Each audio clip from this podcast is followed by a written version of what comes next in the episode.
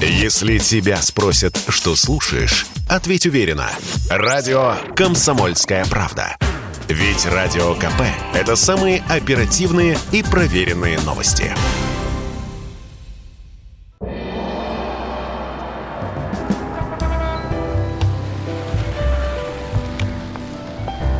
Дзен в большом городе. Это прямой эфир радио «Комсомольская правда» в студии Михаил Антонов. Здравствуйте, это программа «Дзен в большом городе». Программа о человеческих э, отношениях и взаимоотношениях о том, с какими трудностями мы сталкиваемся, как с этими трудностями бороться. У каждого есть свои, вполне возможно, какие-то советы а, полезные, или, как принято сейчас говорить, лайфхаки. Но мы еще и специалистов и профессионалов приглашаем в наш эфир для того, чтобы они принимали в нем участие, ну и комментировали а, в том числе ваши истории, которые вы рассказываете, задаете вопросы. И мы начинаем сегодняшнюю программу. Я гостю буквально через несколько минут э, представлю. Она обязательно появится в нашем эфире, но перед этим мы по традиции берем какую-то такую сквозную большую тему. И так как наша сегодняшняя гостья, э, гостья, детский и семейный психолог, я бы хотел у вас, товарищи родители, э, поговорить э, с вами на тему отцов и детей. Знаменитая тема еще с тургеневских времен и по-прежнему остается актуальной, самое главное у вас, э, уважаемые товарищи родители, у которых дети сейчас подростки, спросить у вас, вот э, если можно, коротко, схематично, вот основы вашего воспитания, Зна- вот тезисно, мне просто интересно, как вы воспитываете детей, на чем, на примере чего – вы читаете книги, вы какую-то специальную литературу покупаете, вы э, рассказываете, разговариваете с вашими э, детьми. Мне вот просто интересно, на чем основано ваше воспитание детей. Потому что я не буду кривить душой и скажу, что ну, я знаком с достаточным количеством э, значит, людей, у которых воспитание оно как качели. Либо в одну сторону, либо в другую. И, э, и там, и там дисбаланс, как мне кажется. То есть первое воспитание – это ребенок, значит, должен быть сыт, одет, обут. А чем он там занимается? Ну, в, в, во множестве семей я был. Значит, родители занимаются своими де- делами, ребенок втыкает в компьютер. Все. В общем-то, какие там семейные игры, какие там семейные посиделки. Я понимаю, что сейчас время такое, но, но тем не менее. Другой вариант. Значит, родители пытаются дать ребенку все, что недополучили. И как в стихотворении Агнии Барто, значит, э, школа, потом первый кружок, потом второй кружок, дальше плавание, потом танцы, он бедный приходит вечером, еле ноги волочит, э, просто падает, вырубается, вот. Но зато, значит, жизнь насыщенная. У него и лепка, и кружок по фото, и, и чего там только нет. Итак, с нами сегодня в прямом эфире э, Екатерина Кес, детский и семейный психолог, сооснователь первой в Рунете онлайн-школы для родителей. Екатерина, здравствуйте. Здравствуйте. Здравствуйте. Но скажите мне, пожалуйста, а есть ли какой-то универсальный способ воспитания детей? Хотя мы понимаем, и семьи разные, бывают полные, бывают неполные.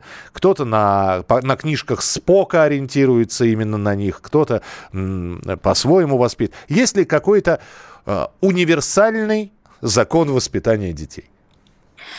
А, я бы не сказала закон, я бы сказала универсальные рекомендации, а, которыми очень важно, чтобы родители руководствовались, если они хотят, во-первых, сохранить хорошие отношения, доверительные отношения, теплые, близкие отношения со своими детьми, и если они хотят воспитать ребенка психологически здоровым, полноценным человеком, чтобы у него раскрылись все его заложенные природой задатки.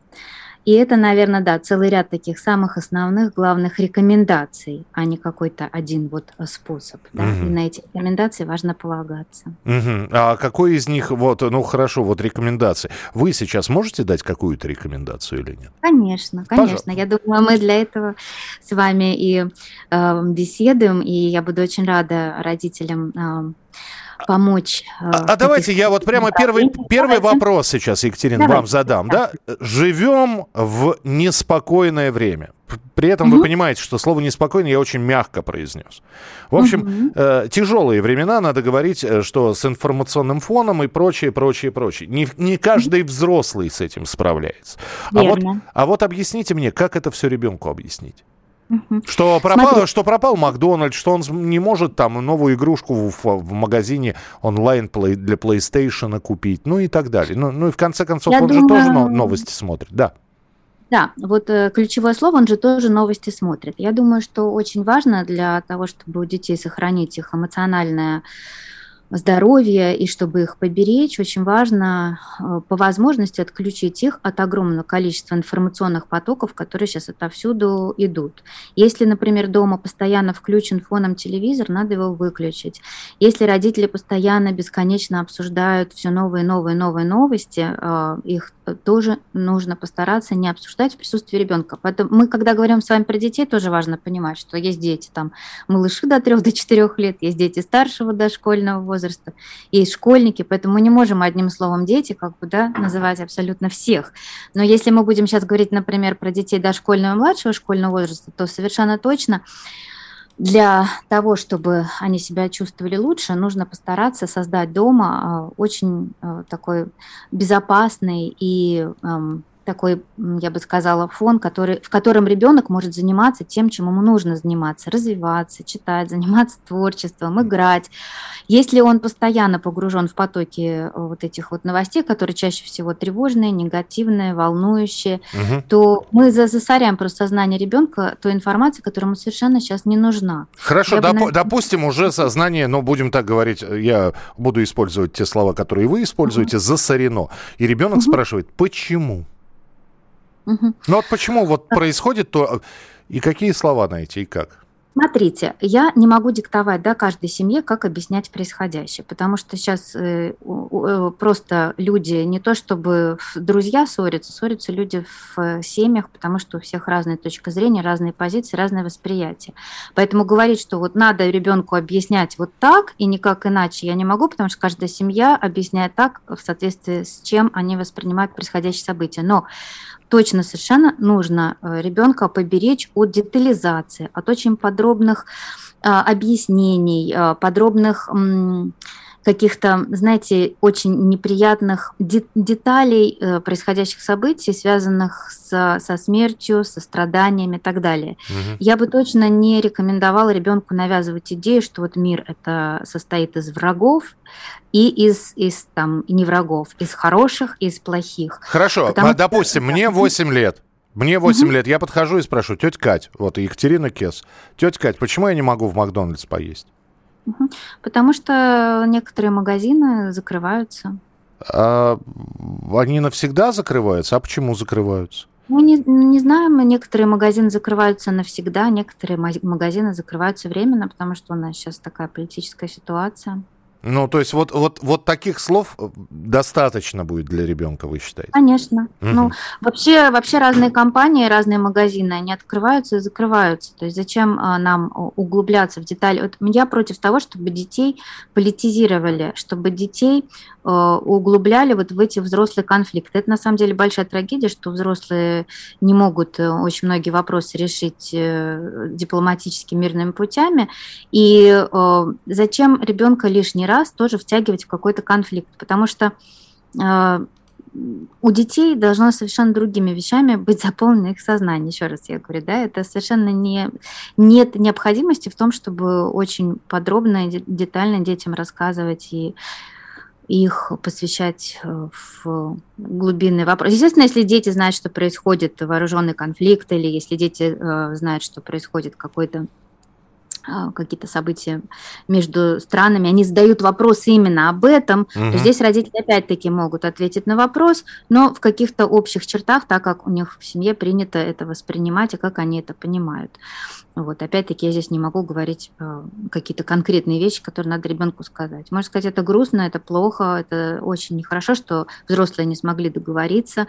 Происходит, э, там, не знаю, как, как родители используют. Кто-то использует спецоперации, кто-то использует вооруженный конфликт, кто-то команда говорит, что там маленьким говорят, что странно, подрались или поссорились. Угу. Другая сторона там может по-другому как-то объяснять. Это очень, э, знаете, мы сейчас с вами немножко ходим по, по кромке, вы мне чуть-чуть не психологические вопросы задаете, а такие они более политизированные. Mm-hmm. Вопрос, наверное, звучал бы так, как ребенку объяснять и рассказывать про события, которые, волнительные, тревожные события, которые происходят во взрослом мире. Вот, ну, да, а, да, а, да, вы правильно все сказали, да, просто да, события а, тревожные а, происходят да, сейчас, да, поэтому я и, ну, хорошо, да. Да, да, да. Отвечать ровно столько, сколько спрашивает ребенок, вот ребенок сколько спросил, столько ему ответили. Потому что иногда маленький ребенок задал вопрос, ему ответили, ему достаточно. Он вполне удовлетворился ответом. И поэтому совершенно не обязательно пускаться да, в длинные, в подробные объяснения. Угу. Принято, хорошо. Э, у меня по-прежнему вопрос к нашим слушателям. Как вы воспитываете детей? На чем основано ваше воспитание? На личном примере. Вполне возможно, вы ориентируетесь и читаете какие-то специальные книги, специальную литературу. Напишите, пожалуйста, и ваши вопросы по воспитанию детей. Екатерина Кес, детский и семейный психолог, сооснователь первой э, в российском сегменте интернета онлайн-школы для родителей. Кстати, э, чему могут родители научиться? Учиться и надо ли учиться? Или это, знаете, как по течению, а там куда принесет? Вот об этом мы поговорим через несколько минут. Если тебя спросят, что слушаешь, ответь уверенно. Радио «Комсомольская правда». Ведь Радио КП – это самая топовая информация о потребительском рынке, инвестициях и экономических трендах.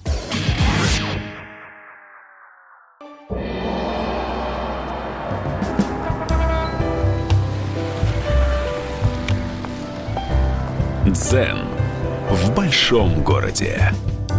Итак, друзья, прямой эфир. У нас сегодня тема «Отцы, дети, воспитание детей». Но отцы не только дети, э, не, не в смысле, не только отцы, а, а отцы, матери, дети, воспитание. Екатерина Кес, детский семейный психолог, основатель онлайн-школы для родителей. Сейчас вопрос. Надо ли учиться родителям?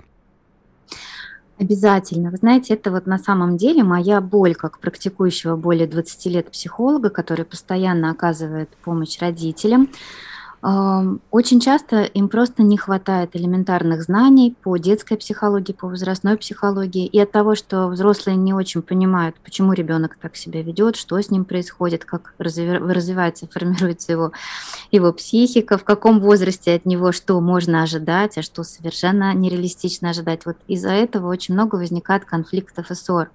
Поэтому я э, очень побуждаю и поддерживаю родителей, когда они ищут э, информацию о том, как поступать в тех или иных ситуациях.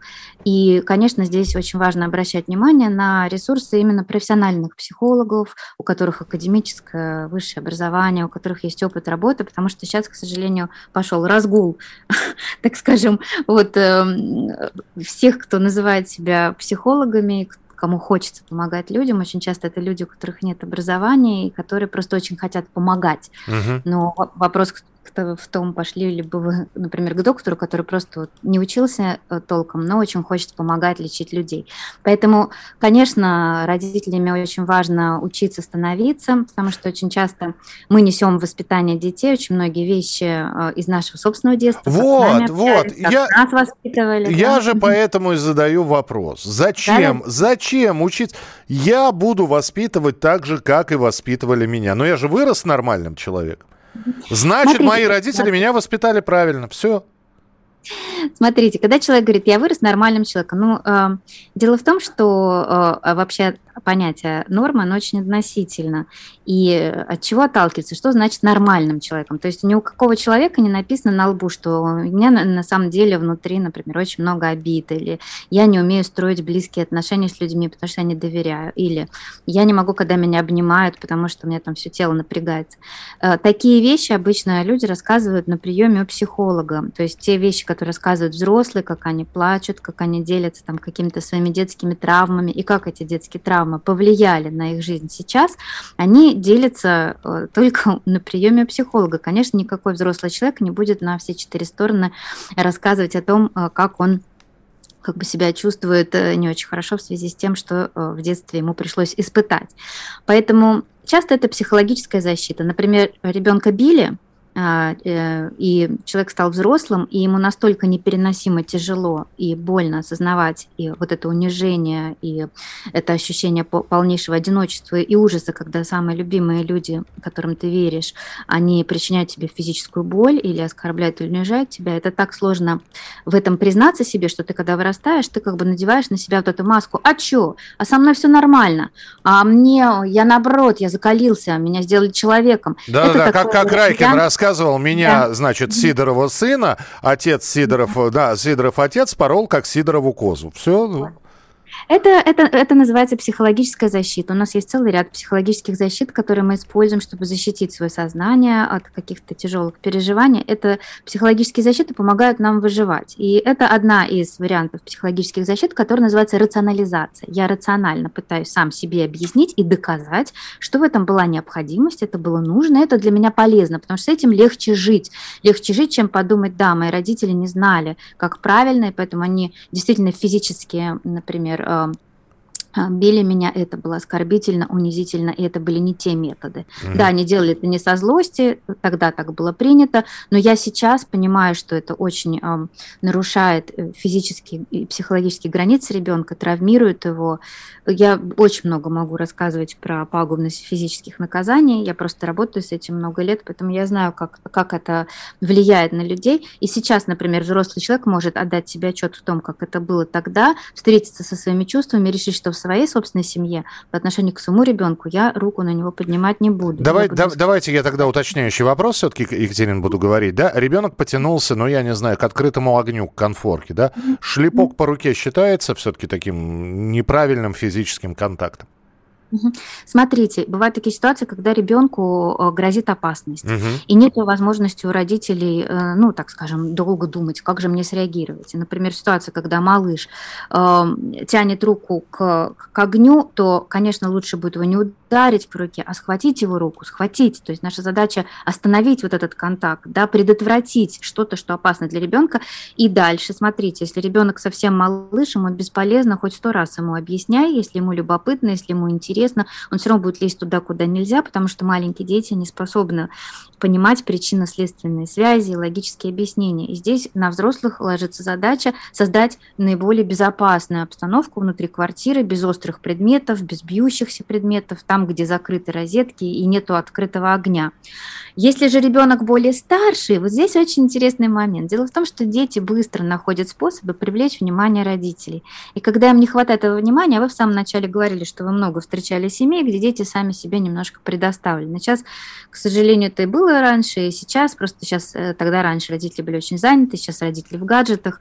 И смотрите, когда ребенку не хватает внимания, он очень хочет его, но пока еще не знает, не понимает, как его открытым текстом попросить, дети очень быстро научаются делать вещи, которые нельзя, которые им запрещают, для того, чтобы родители отложили свои дела, отложили в сторону там мобильный телефон, компьютеры, ну, э, даже если это не компьютер, а просто отвлеклись от своих дел и обратили внимание.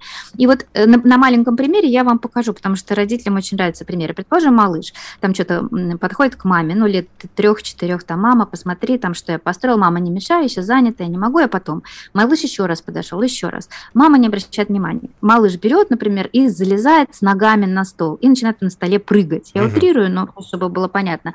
Мама сразу бросает свои дела. Ты куда на стол залез?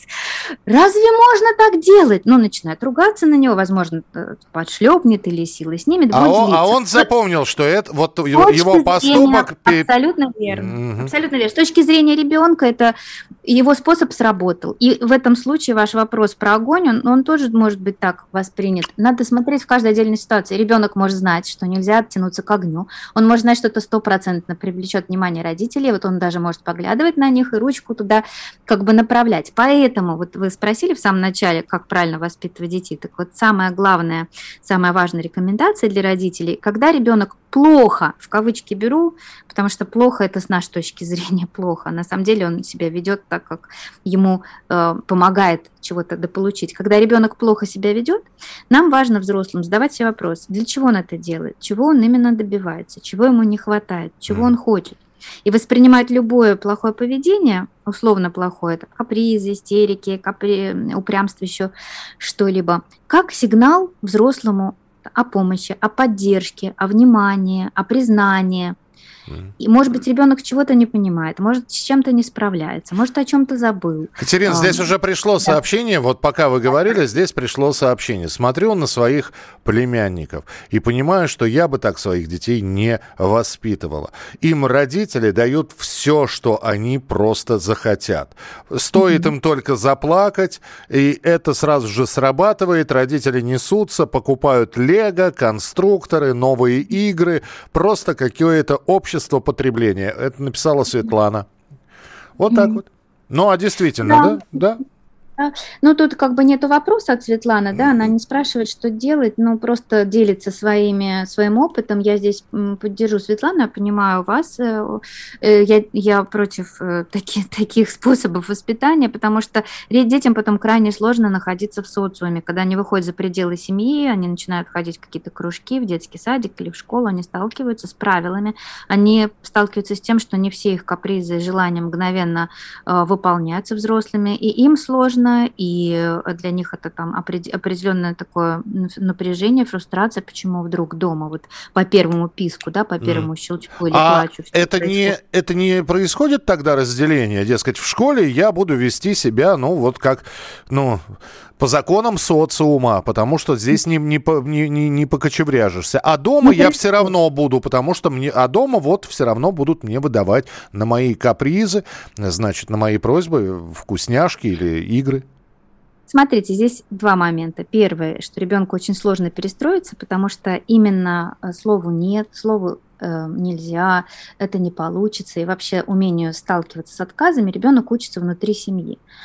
А, поэтому, ну, конечно, ему придется преодолевать себя и привыкать к новым условиям. Ну да, так бывает. Бывает так, что ребенок, например, с одними взрослыми ведет себя хорошо, ничего не требует, не э, истерит, не закатывает скандалы, потому что, может быть, он пару раз так э, попробовал, он увидел, что э, там другая реакция, и он там просто так себя не ведет, включая садик и школу. Mm-hmm. Да, но когда он приходит домой, он знает, что здесь не работают никакие правила, что все равно он получит то, что он хочет. Поэтому Поэтому с разными взрослыми действительно дети могут себя вести по-разному. А, сделаем, Мне... да, сделаем небольшой перерыв. Здесь от Сергея шикарное сообщение пришло. Как я, вас, как я воспитываю детей? Да я лучше не доем, чем мой ребенок будет в чем-то нуждаться. Ну вот, э, давайте так, Екатерина прокомментирует это все через несколько минут. Как раз приступим к вашим вопросам. 8 9 6 7 200 ровно 9702. Екатерина Кес, детский и семейный психолог у нас сегодня в программе «Дзен в большом городе». Как вы воспитываете воспитываете своих детей, тоже напишите. Или если есть вопрос, если есть какая-то история, которой вы можете поделиться, 8 9 6 7 200 ровно 9702. А мы продолжим через несколько минут. Если тебя спросят, что слушаешь, ответь уверенно. Радио «Комсомольская правда». Ведь Радио КП – это истории и сюжеты о людях, которые обсуждает весь мир.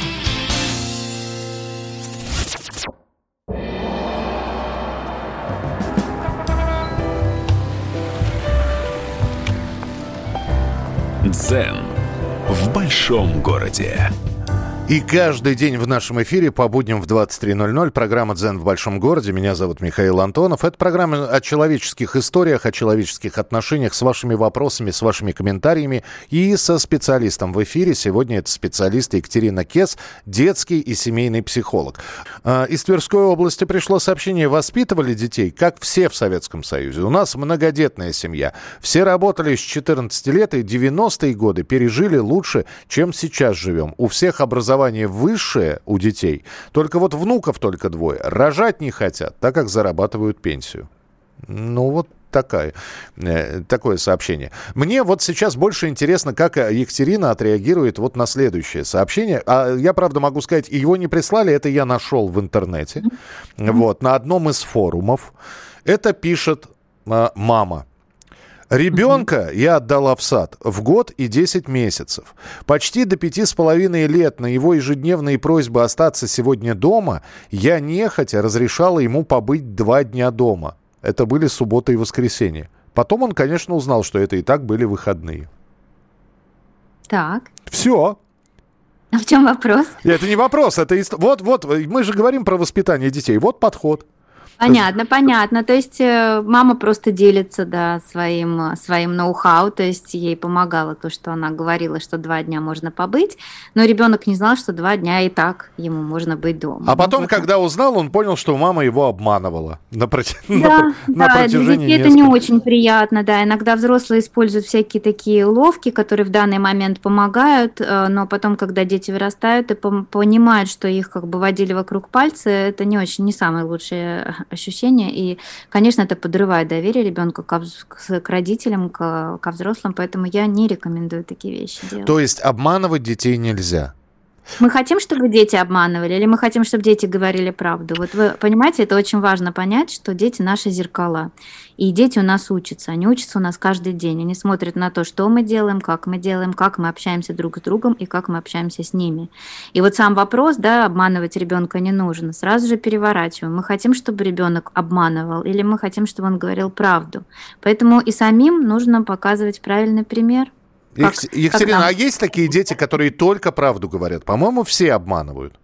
Нет, дети, конечно, дети, как правило, чего-нибудь будут фантазировать или придумывать, э, они могут избегать говорить правду, потому что они волнуются, что их накажут или поругают. Именно поэтому, если мы хотим, чтобы дети могли прийти к нам и честно рассказать то, что произошло, очень важно учиться контролировать свои эмоции и не а, кричать на детей, и не ругать их, особенно тогда, когда они действительно признаются говорят э, правду. Потому что ребенок тогда получает очень важный сигнал. Э, смотрите, я рассказал правду, меня постарались понять, со мной поговорили, и мы вместе попытались найти решение вот той ситуации. Э, взрослый может помочь ребенку понять, для чего он так поступил, почему, чем это было чревато и как лучше поступить в следующий раз. Ведь наша основная задача как родителей – это обучать детей, а не наказывать их или ругать, если они в чем-то не справляются да, с какими-то нашими э, задачами, которые мы перед, них, перед ними ставим. Соответственно, даже если ребенок говорит неправду, эм, нужно, и вы это видите и понимаете, нужно задать себе вопрос, а почему он сейчас говорит неправду? То есть он боится чего-то, и можно ему сказать о том, что я знаю, что ты сейчас говоришь не совсем то, что есть на самом деле. Вот, я обещаю тебе, что я не буду на тебя ругаться, или я не буду на тебя кричать. Я, мне очень важно узнать, я хочу тебя понять. Расскажи uh-huh. мне, что произошло, сделаем, мы вместе с тобой побеседуем и, и подумаем, что можно сделать. Например, если ребенок, у меня было масса таких случаев, когда, ну, предположим, ребенок откуда-то утащил там какую-то фигурку или игрушку, или шахматную игрушку. Угу. Вот, и вместо того, чтобы его ругать, там, бить по рукам, э, наказывать, э, объявлять ему бойкот, родители просто ему объясняют. Это же самое главное, чтобы ребенок понял, чем это плохо, кто от этого пострадает. И помочь ему эту ситуацию исправить.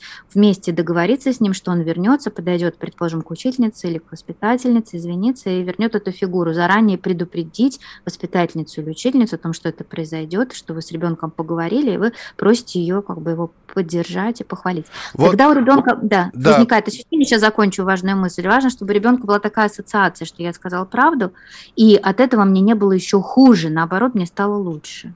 Владимир спрашивает, Нижегородская область, дважды ловил сына, ему 11 лет, на мелком воровстве. При этом врет, что ничего не брал. Не знаю, как с этим бороться.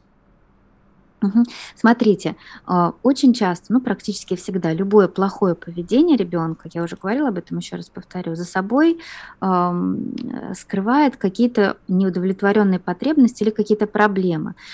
И у меня, например, очень часто были дети, которых приводили за то, что они воруют, или за то, что они обманывают, или дерутся, или еще что-то. И кажется, что это такой как бы условно плохиш, э, да, с которым надо провести воспитательную беседу. Но когда ты начинаешь разбираться, оказывается, что есть какая-то не очень благоприятная ситуация дома. Например, ребенка сильно подавляют, не знаю, обесценивают его чувства, или очень, очень много э, каких-то правил, э, правил иногда просто бессмысленных, которые от ребенка требуют их выполнения. Или очень э, кто-то из родителей, например, такой диктаторский стиль воспитания. И когда у ребенка много внутри напряжения, много разных чувств, с которыми он не справляется, и обида, и злость, и отчаяние, и ощущение одиночества, дети очень часто начинают, э, ну, как-то так себя вести, со стороны это может казаться, что это плохое поведение, э, осуждаемое поведение, но на самом деле таким образом они почему-то и как-то пытаются справиться с тем напряжением, которое у них есть. Поэтому, отвечая на вопрос папы, я бы очень рекомендовала вам так, так чуть-чуть отстраниться и посмотреть, э, чего вашему сыну не хватает. Может быть, ему не хватает понимания, может быть, ему не хватает времени, проведенного с вами, каких-то доверительных бесед, каких-то совместных дел или поездок. Может быть, он таким образом пытается, опять-таки, дети часто пытаются привлечь внимание, иногда даже неосознанно. То есть он это делает, он знает, что его будут, может быть, за это ругать, но зато папа заметит его существование. Ну, Екатерин, вы сейчас вы э, правильные вещи говорите, но вы говорите угу. как психолог. А угу. вот, допустим, мы берем, ну вот абсолютно там среднестатистического человека. Ну, у меня дочка уже большая, да, она сама отвечает за свои поступки. А вот но вы же понимаете, да, праведный гнев от, вдруг узнать, что сын твой взял чужое без спроса, украл.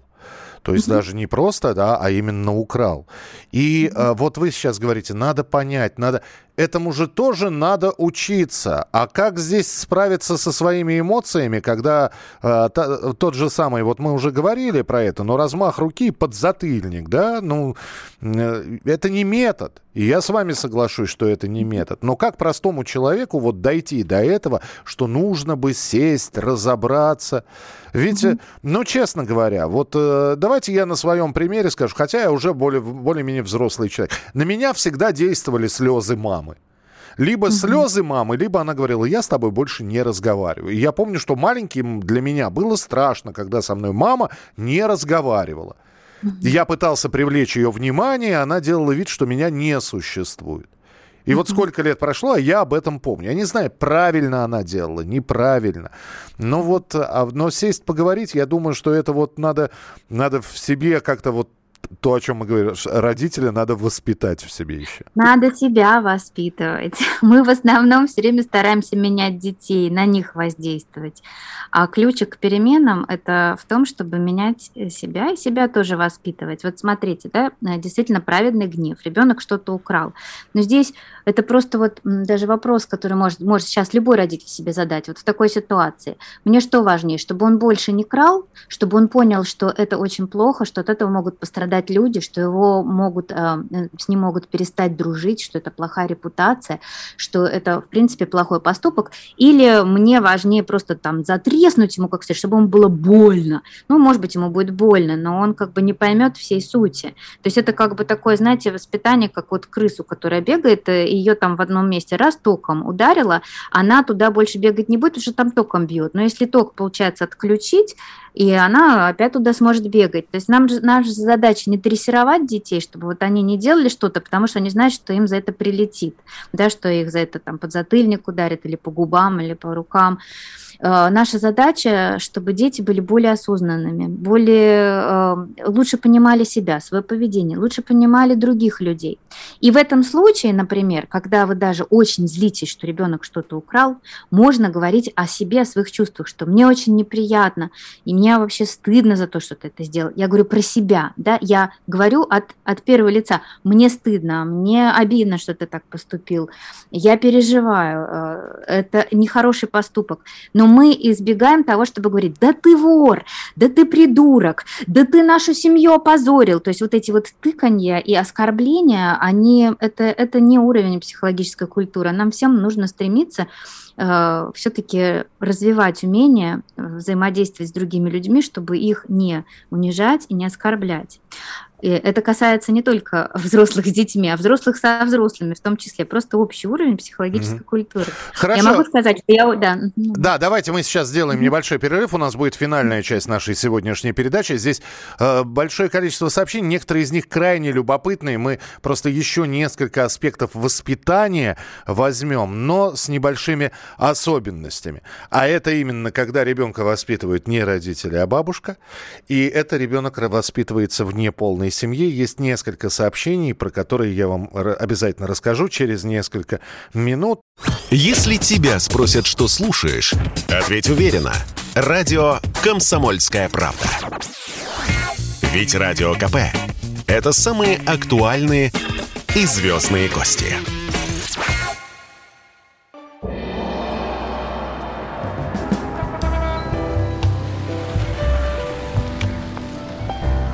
Дзен в большом городе.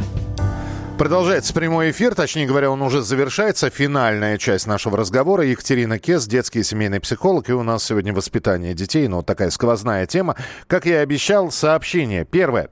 Родители работают, зарабатывают деньги. Очень многие сидят с не... Очень многие дети сидят с нянями или в лучшем случае с бабушкой. О каком воспитании может идти речь? А, ну, Вопрос в том, что нас очень тоже многих воспитывали бабушки. И бабушка – это тот человек, который в свое время воспитал родителей этого ребенка. И бабушки могут быть очень хорошими воспитателями, очень мудрыми, грамотными. Если ситуация в семье такая, что родители вынуждены работать, работать много, и выбора нет, конечно, лучше, чтобы с ребенком была бабушка, наверное, чем какой-то посторонний человек. Бабушка свой родной – вот, э, ну, конечно, это большое счастье, если бабушка не позволяет ребенку сесть себе на шею, не потворствует полностью всем его э, требованиям и капризам. Mm-hmm. Вот. Я знаю очень много ситуаций, когда бабушка прямо так ну, конкретно и много э, занимается ребенком, и, в принципе, никаких проблем в этом нет. А, а хорошо, но ведь с бабушкой приходит время, когда ребенок там из э, дошкольного и младшешкольного возраста превращается в подростка, и здесь уже бабушка, наверное, не помощник. Ну, конечно, здесь бабушка не нужна. Ну, подростки – это их возрастная задача отделяться, строить что-то свое, а для того, чтобы построить что-то свое, нужно немножко разрушить то, что было. Поэтому э, дети в подростковом возрасте, они эм, отталкивают все, что им предлагают родители, все, mm-hmm. что родители пытаются им, а, так скажем, передать, какие-то свои ценности или еще что-то нормально. И, конечно же, а, ни один подросток не, не будет рад, если над ним будет постоянно, его будет контролировать бабушка. А бабушкам сложно, а, потому что вообще взрослым, в принципе, сложно перейти вот из позиции воспитания маленького ребенка и понять уже, что это подросток, и с ним нельзя использовать все те методы, которые мы используем с маленькими детьми. Подростку надо больше самостоятельности, больше независимости. Здесь у нас есть про подростка такой, это не вопрос, это комментарий, что э, вот э, сыну 14 лет, и я для него старпер. Музыку слушаю не ту, фильмы смотрю неинтересные, в компьютер не играю. Так и живем. Ну, вот такой комментарий. Мне хочется поддержать эту слушательницу и э, сказать, это, что... Это мужчина, это Максим. Это мужчина, да. да. Максим, вы не, не одиноки, и это абсолютно испытывают 99,9% родителей. Это совершенно нормально. Да, Максим, мы все немножечко старперы с вами, да, согласен. Это норма для подросткового возраста, да. Обесценивать то, что важно и ценно для родителей, и создавать, и стремиться к чему-то своему. Илья пишет из Саратовской области. Добрый вечер. Подскажите, пожалуйста, как поступать, если ребенок совершил плохой поступок, а потом говорит, что он не помнит, что это сделал? Угу. Ну вот мы с вами говорили уже о том, что дети не говорят правду, когда они боятся сказать правду. Это самая главная причина. Угу. И поэтому нужно просто честно сказать себе, как я обычно реагирую, когда ну, ребенок, например, там, как-то так себя ведет, э, когда это меня раздражает или злит. Я кричу на него, я могу применять к нему физические наказания, я могу отнять у него что-то, я могу, э, например, долго с ним не разговаривать, как вот вы рассказывали, да, из вашего жизненного опыта. Но с психологической точки точки зрения это считается э, таким достаточно тяжелым для ребенка и таким э, не очень не, не, не лучший выбор, когда Подождите, родители... на, на, на сутки от компьютера отли, отлучить или от игровой приставки. Вот, ну, пока не, испра- не исправишься, на сутки не подойдешь даже. Вы думаете, что это повлияет на ребенка, он исправится? Это абсолютно не влияет. Это опять-таки дрессировка. То есть ты вот провинился, я у тебя отниму вот это на сутки. Ну и что, сутки пройдут, и снова ребенок получит компьютер. Но он ничего не поймет. Он не, во-первых, он не научится откровенно говорить с родителями. Он не научится тому, что э, вообще-то из этой ситуации есть выход. А иногда детям с маленьким жизненным опытом им не хватает понимания, как из этой ситуации выйти. Ну, если бы дети чаще и больше делились бы с родителями, не боялись бы этого, то родители могли бы при условии, что они мудро реагируют, они могли детям помогать, понимаете, Вся наша задача как родителей, я повторюсь еще раз, это обучать детей. Вот чтобы мне обучить ребенка, когда он какой-то плохой поступок совершил, а потом говорит, я этого не делал. Угу. Надо понять, почему он, почему он отказывается от этого. Скорее всего, он боится. Поэтому надо разговаривать с ребенком. И что я знаю, что ты это сделал. Это видели другие люди. Или я, я сам это видел. То есть или, то, что он говорит, что он не помнит, он немножечко лукавит, скажем так. Да, я, да, я понимаю, что ты, наверное, чего-то боишься, моей реакции или еще чего-то. Давай мы с тобой подумаем, а, как, что, что можно сделать, чтобы эту ситуацию исправить. А может быть, и такое не надо исключать, может быть, ребенок и забыл. Но бывает такое, что дети забыли, может быть. А может быть, сделал, но боится признаться в этом. Тут просто важно понять, если мы просто говорим, ах, ты вот так поступил, все, я у тебя отбираю вот это. Или я тебе запрещаю вот это. И у нас у взрослых есть такая надежда наивная, что вот это вот запрещение или отъятие чего-либо вдруг научит ребенка по-другому себя вести. Угу. Не научит. Вообще не научит. Это, это, это дрессура. Э, э, у нас не так много времени. Еще одно сообщение. Скажи, это Валерия пишет. Скажите уже, это, видимо, к вам, Екатерина, обращение. Скажите да. уже, что воспитывать сына в одиночку это нормально. А то достали, ребенок без мужика растет. Нормально, совершенно нормально. И более того, я скажу, здесь есть просто очень простые вещи, которые вы можете сделать, эм, э, чтобы чуть-чуть добавить там, в жизнь ребенка какую-то мужскую фигуру, которая может для него быть важной. Это любые секции или кружки, где мужчина тренер или преподаватель. Uh-huh. И, и общение, если у вас есть, предположим, если у ребенка есть дедушки, или если у вас есть братья или дяди, ну, как-то добавить чуть-чуть вот такого общения. Но если этого даже не получается, ничего этого нет, это нормально.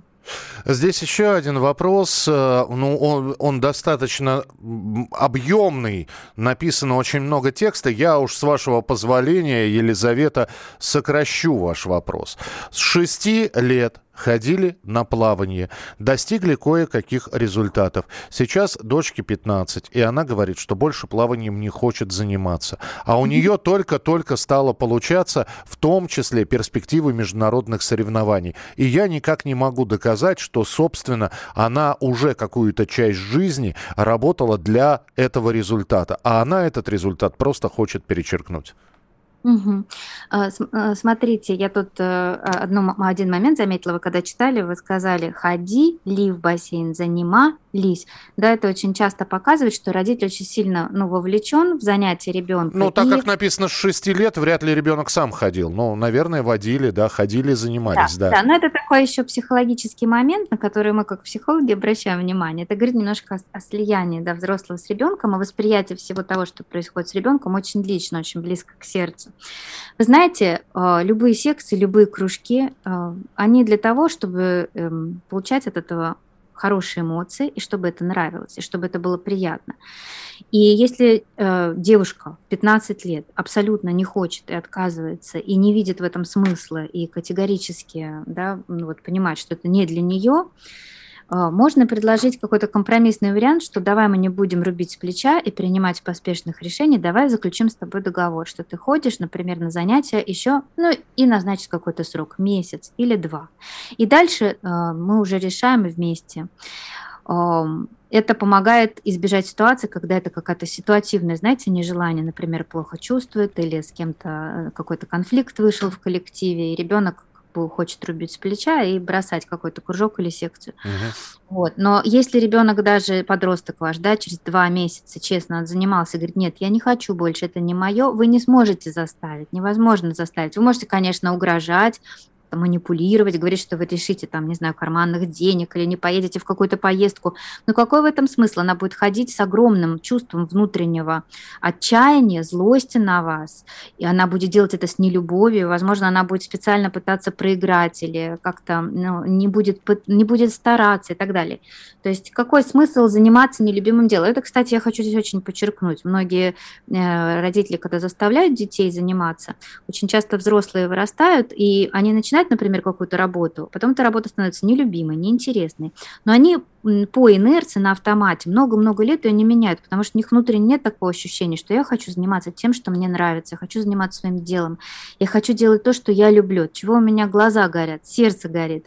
И потому что им вдалбливали в голову, что ты должен, раз ты начал заниматься, то все же до гробовой доски, я утрирую, конечно, должен этим заниматься. Это мы сейчас с вами, э, вот буквально у нас минута, да, фактически осталась в эфире, а ведь это вообще огромный пласт, когда родители возлагают надежду, и в их голове в общем-то, уже и э, карьера ребенка построена, да, да, да. уже и известен институт, ей пять лет девочки, а уже известно в какой mm институт, потому что мама придумала уже, кем дочка должна стать mm и так далее.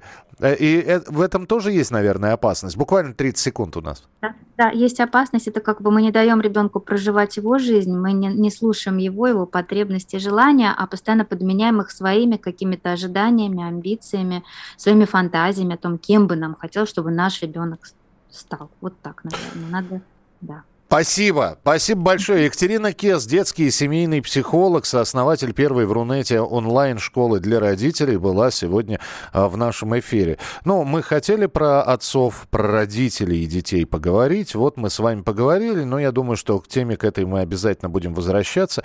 Я напоминаю, «Дзен в большом городе» каждый вечер. Э, есть какая-то тема сквозная, но вы можете с любой, с любым вопросом, с любой человеческой историей обратиться к нам, написать. Мы вашу историю обязательно расскажем, ну и приглашенные профессионалы попробуют помочь, попытаются. 8 9 6 7 200 ровно 9702. До встречи завтра. Дзен в большом городе.